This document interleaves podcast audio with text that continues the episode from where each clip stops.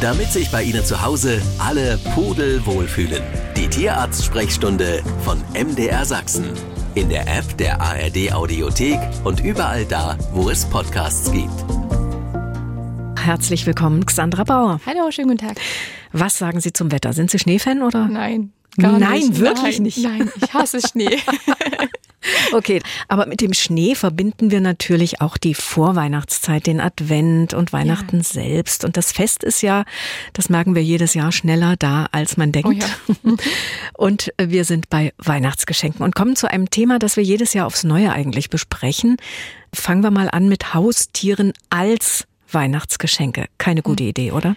Nee, also es kommt jedes Jahr immer wieder vor, dass es ähm, für die Leute eine super Idee ist und äh, das gerne verschenkt wird.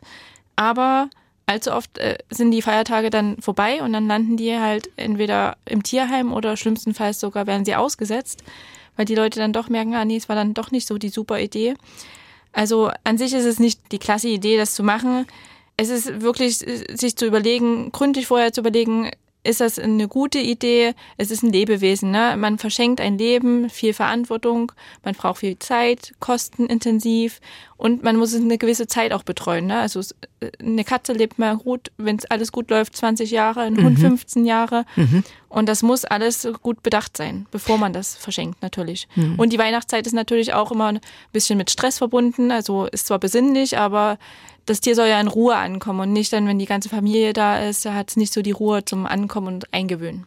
Frau Brauer, wir machen ja wirklich jedes Jahr aufs Neue darauf aufmerksam. Warum ist es denn immer wieder wichtig? Ja, also weil wir es immer wieder sehen. Ne? Also die Tierheime explodieren dann meistens nach den Feiertagen. Es kommt einfach immer wieder vor. Die Leute denken auch, es ist eine super Idee für die Kinder. Die freuen sich ja auch im ersten Moment, aber die sind sich natürlich nicht bewusst, was für eine Pflege, was das für eine Verantwortung ist. Und dann, die Kinder verlieren dann meistens auch schnell das Interesse. Also im ersten Moment ist es immer schön, aber dann im Nachhinein, dann ist es dann vielleicht doch nicht mehr so gut. Oder passt nicht mehr ganz so gut rein. Also ich habe, ich erinnere mich so an, an eine Geschichte aus meiner Kindheit. Das war zwar nicht zu Weihnachten, ich habe mir immer einen Wellensittich zum Beispiel gewünscht, weil meine Freundin einen hatte und der konnte sprechen und das fand ich so süß. Der Ja. konnte also so ein bisschen, ne? Und ich habe mir immer einen Wellensittich gewünscht und irgendwann habe ich meine Eltern wahrscheinlich so genervt, dass sie mir einen geschenkt haben. Nicht so oft ist Und weil sie gerade Kinder erwähnt haben, wie schnell die auch das Ja, Interesse verlieren genau. können. Und bei mir war das nämlich auch so. Der konnte Ja. also nach einer Woche nicht sprechen und dann habe ich ihn zu meiner Oma ins Zimmer abgeschoben. Super, genau. So. Passiert halt Ja. häufig. Immer wieder. Genau. Äh, denken wir noch mal an die ganzen Corona-Haustieranschaffungen. Ne? Das sind ja auch noch so Auswirkungen, die wir Mhm. Ja. jetzt noch spüren. Da hatte man Zeit und hat sich überlegt, ja, was können wir Gutes tun? Wir nehmen mal ein Tier zu uns und dann geht man dann doch wieder arbeiten. Normaler Alltag kehrt ein. Dann ist die Zeit doch nicht mehr so da.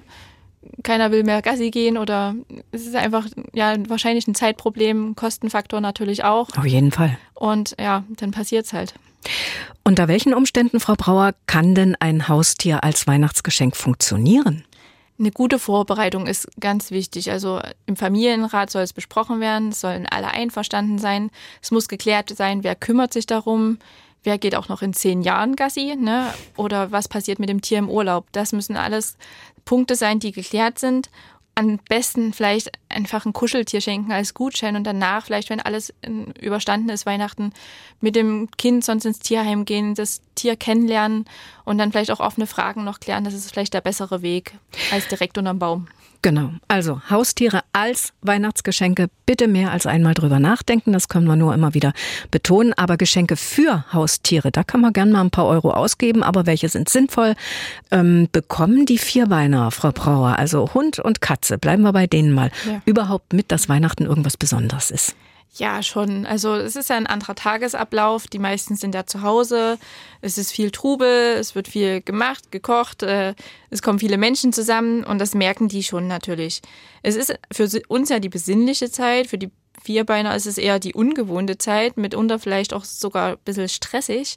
Also da sollte man vielleicht schon aufpassen, dass man ausreichend Ruhezeiten einplant oder so Rückzugsmöglichkeiten bietet. Also gerade für die Katzen, wenn vielleicht das Haus voll ist, dass man da Bereiche schafft, in denen die sich dann doch mal zurückziehen können. Mhm. Es geht ja jetzt um Weihnachtsgeschenke für Tiere hier in der Tierarzt-Sprechstunde. Bello, Mizi und Co. zu beschenken, das scheint im Trend zu liegen. Ich habe eine Umfrage gefunden von diesem Jahr.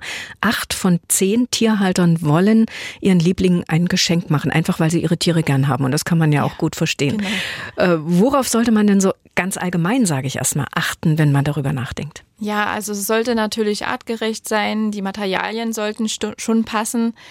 Und man muss dann natürlich bei jedem Tier individuell schauen, es gibt ein paar Katzen, die sind so ein paar Experten. Ne? Also die nehmen halt irgendwelche Spielzeuge, die eigentlich für die Katze gedacht sind, schon so auseinander, dass sie schon wieder gefährlich werden können. Mhm. mhm. Also wirklich dann auf Materialien achten. Vielleicht auch zu Hause bei, einem, bei der Weihnachtsdeko drauf achten. Also so Lametta ist ja natürlich auch nicht so das perfekte Spielzeug für die Katze. Oder auch vom Tisch sollte nichts gegeben werden, das ist meistens zu fettig. Also der fette Braten, der gehört natürlich nicht äh, auf den Speiseplan von Hund und Co. Mhm. Also wenn ich Sie jetzt richtig verstanden habe, Weihnachtspräsente müssen artgerecht sein vor allen Dingen und man soll auf jeden Fall auf die Verarbeitung und ja. auf die Materialien achten. Ne? Genau. Und mit der Tierliebe sollte man es auch nicht ja, übertreiben. Genau. genau. Gucken wir uns mal ein paar Ideen an für Hunde und Katzen zum Beispiel. Ja, also ich denke, jedes Tier freut sich natürlich über solche Sachen wie Spielzeuge in gewisser Form, ne? also Materialien, wie gerade besprochen, sollten natürlich passen. Besondere Leckerlis sind auch natürlich gerade bei Hunden bestimmt auch total gern gesehen. Oder auch total tolle Kuschelkissen oder Decken oder irgendwelche schönen Betten bei so Sachen wie ja, Kleidungsstücke, die ganz exquisit sind oder das süß aussehen und irgendwelche Schmuckhalsbänder, da freut sich wahrscheinlich eher der Besitzer als der Hund oder die Katze. Das mhm. interessiert die wahrscheinlich eher weniger. Ich denke, so das beste Geschenk ist einfach wahrscheinlich Zeit mit dem Tier verbringen. Also Kuschelzeiten, Spielzeiten, schöne Spaziergänge. Das sind, denke ich, die Momente, die dem Tier am wichtigsten sind. Mhm. Ich habe eine Freundin, die, die hat ihrer Katze irgendwann mal in einem Jahr, ich weiß gar nicht, vor zwei Jahren war das, glaube ich, so ein Spieltunnel geschenkt, ja. weil die sich immer gern verkriecht mhm. und die, also die flitzt durch diesen Tunnel. Also das ist vielleicht auch gar nicht so eine ganz schlechte Idee. Jetzt gehen wir zu Anne-Kathrin aus Bannewitz, die seit einiger Zeit ein Problem mit ihrem Chihuahua hat. Der leidet rund ums Jahr an einer spröden, rissigen Nase, die immer aufplatzt, auch trocken ist. Das Einzige, was hilft, ist Bepanthen. Was kann man noch tun? Ja, erstmal der Ursache ein bisschen auf den Grund gehen. Also da schauen, ist vielleicht eine geringe Luftfeuchtigkeit zu Hause vorhanden oder es steckt doch eine Infektion, irgendwas Pathologisches dahinter, eine Allergie. Das sollte schon abgeklärt werden. Wenn da nichts irgendwie zu, rauszufinden ist, dann kann man dem gegenwirken. Erstmal mit natürlich so ein bisschen fetthaltigen Cremes wie Melkfett, Vaseline hilft da ganz gut. Mhm. Und vielleicht auch im Winter die Luftfeuchtigkeit einfach ein bisschen erhöhen im Raum. Alles klar. Und hier die Infos einer Hörerin zum Hundeweihnachtsmarkt. Der ist nämlich am kommenden Sonntag in Leipzig und zwar auf dem Edeka Parkplatz an der Pestalozzi-Straße 72.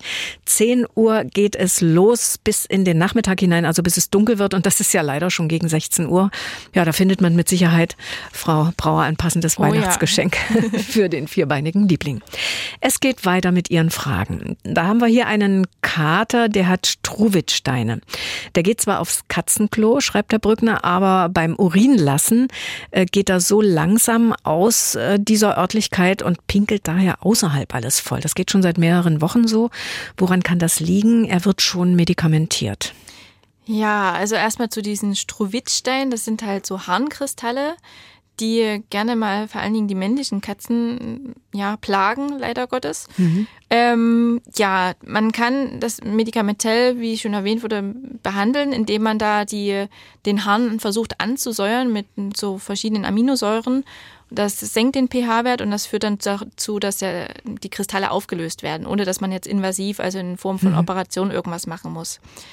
Diese Katzenklo-Problematik, also was beschrieben wird, dass er da so langsam rausgeht, das kann natürlich einmal mit dem Schmerz zusammenhängen. Also da ist die Frage, wird schon ein Schmerzmittel gegeben oder braucht die Katze einfach ein Schmerzmittel? Das kann ich mir ganz gut vorstellen. Und ich würde sonst auch mal eine Urinuntersuchung machen, weil diese Strowitzsteine, die reizen gerne auch die Harnblase und dann kann sich natürlich eine Blasenentzündung noch draufsetzen. Mhm. Und die muss natürlich auch behandelt werden. Also das wäre so mein Rat. Ich weiß jetzt nicht, wie alt auch der Kater ist. Im Alter kann natürlich auch mal wieder die wohlbekannte Arthrose mit reinspielen. Wenn die da nicht so lange sich hinhocken wollen, kann das natürlich auch sein, dass der dann alles voll pullert. Mhm. Mhm. In der Mail von Bettina aus Torgau, da geht es um einen Nymphensittich, der ist 18 Jahre alt und fliegt plötzlich nicht mehr. Also seit etwa zwei Wochen schreibt sie, ist das altersbedingt.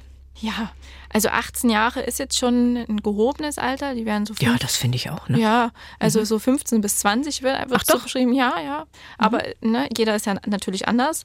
Aber wenn es jetzt so plötzlich ist, kann natürlich irgendein Trauma vorgelegen sein. Ne? Also, dass ja irgendwas zu Hause passiert ist, irgendwo eine Prellung, Zerrung im Bereich vom Flügel oder im Schultergelenk oder doch im Beinchen hat. Das könnte mal in, dem, in einem Fall von einem plötzlichen Flugunlust dahinter stecken oder es wird nicht so zum Plötzlichen passen, aber in dem Alter kann natürlich auch mal ein Tumor im, im Bereich vom Flügel oder ähm, Schulter die Ursache sein, dass die Flugfähigkeit nicht mehr so gegeben ist.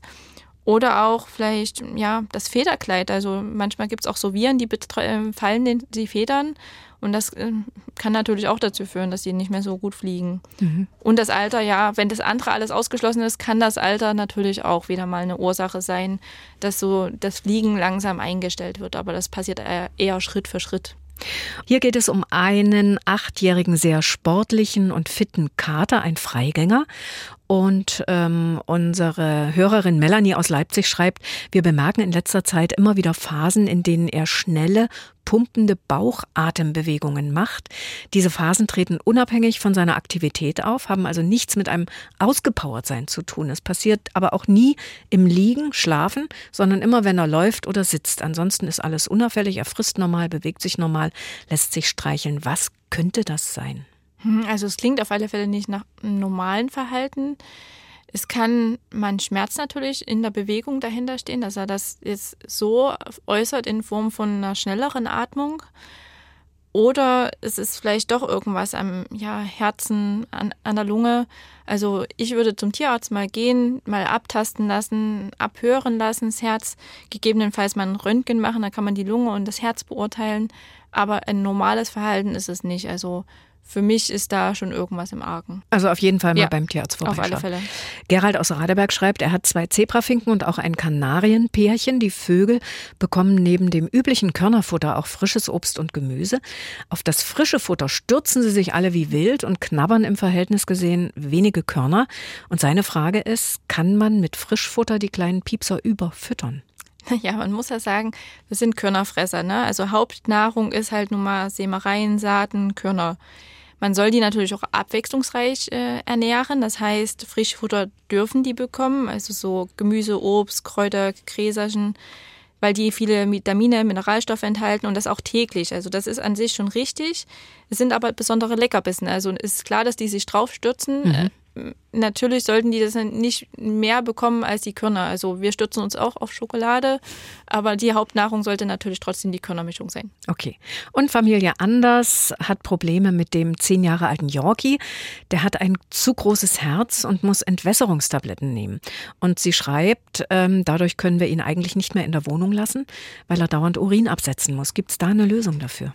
Ja, das ist ein wirklich ja, verbreitetes Problem bei den Herzpatienten die Entwässerungstabletten bekommen. Also die kleinen Hunderassen, also der Yorkie, die haben gerne so eine Klappenerkrankung und äh, da ist es sozusagen, die Klappe schließt nicht mehr ordentlich und dazu kommt es dann, dass das äh, Blut nicht mehr dahin fließen, wo es eigentlich hingehört und es kommt zur Verwirbelung. Und ja, das muss behandelt werden und die Entwässerungstabletten haben halt die blöde Nebenwirkung, dass die viel trinken und pullern. Die sind dafür da, dass ja viel Flüssigkeit rauskommt aus dem Körper und das ist auch wichtig, aber die müssen natürlich optimal angepasst werden. Also da nochmal schauen, vielleicht doch ein Herzultraschall machen. Ich weiß nicht, ob das stattgefunden hat, dass man da vielleicht die Therapie ein bisschen optimiert mhm. und sonst liegt es ein bisschen am Management äh, zu Hause. Also doch mal ein paar Windeln dem Hund anziehen oder so Windelhosen mhm. gibt's mhm. direkt auch für Hunde oder solche Inkontinenzunterlagen aus der Humanmedizin kann man sich sonst auch holen. Oder so wasserundurchlässige Decken, ja. die man sonst in die Körbchen reinlegt. Aber man muss es ja zu Hause ein bisschen regeln. Aber der Hund darf natürlich trotzdem dann in die Wohnung. Das wäre schon ratsam. Und wir sind durch für heute. Danke, Xandra Brauer. Und in 14 Tagen gibt es die nächste Tierarzt-Sprechstunde hier bei uns beim Sachsenradio. Das war die Tierarzt-Sprechstunde von MDR Sachsen. Wenn Sie auf der Suche nach dem grünen Daumen sind, hören Sie doch auch mal in unsere Gartensprechstunde rein. In der App der ARD Audiothek.